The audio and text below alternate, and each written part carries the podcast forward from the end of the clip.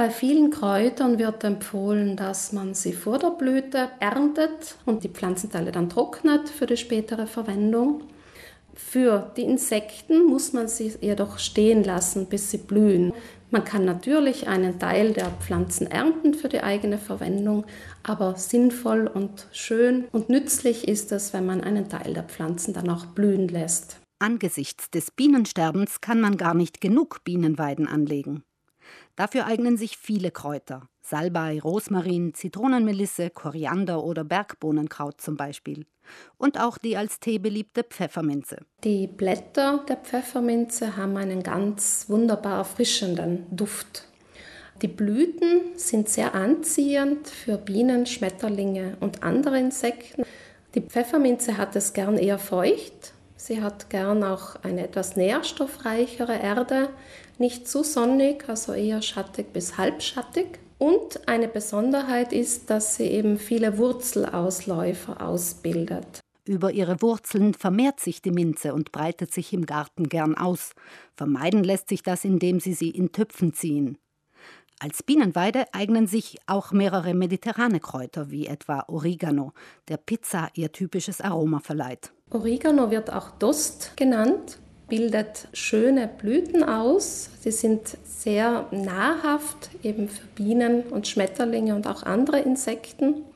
Die Pflanze mag es eher warm und sonnig, auch eher trocken und die Erde sollte eher durchlässig sein. Ebenfalls in der mediterranen Küche verwurzelt ist der Thymian, ein echter Allrounder. Thymian wird eben als Gewürz für verschiedene Schmorgerichte beispielsweise verwendet aber auch für Thymian-Tee, der gerne bei Husten und anderen Erkältungskrankheiten getrunken wird, weil er unter anderem den Hustenreiz lindert und schleimlösend wirkt. Ähnlich wie Oregano mag es auch der Thymian eher sonnig, nicht so feucht, also eher warm, trocken und ebenfalls in einer durchlässigen Erde. In einen bienenfreundlichen Garten passt auch der Liebstöckel. Viele kennen ihn als Magikraut, weil er Suppen und Eintöpfen ein herzhaftes Aroma verleiht. Optisch erinnert Liebstöckel vielleicht ein bisschen an Petersilie, so wie die Blätter geformt sind, aber die ganze Pflanze ist etwas robuster gebaut und kann auch sehr hoch wachsen.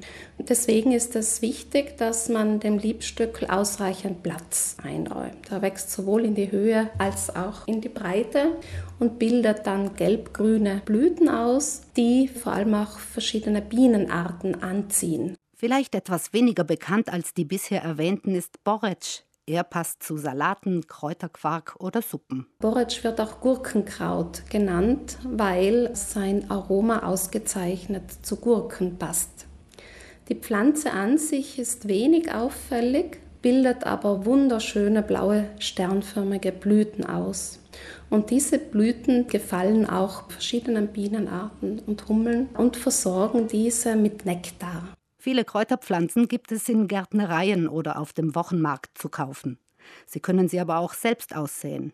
Biosaatgut für Kräuter und Bienenweiden gibt es in Biogärtnereien.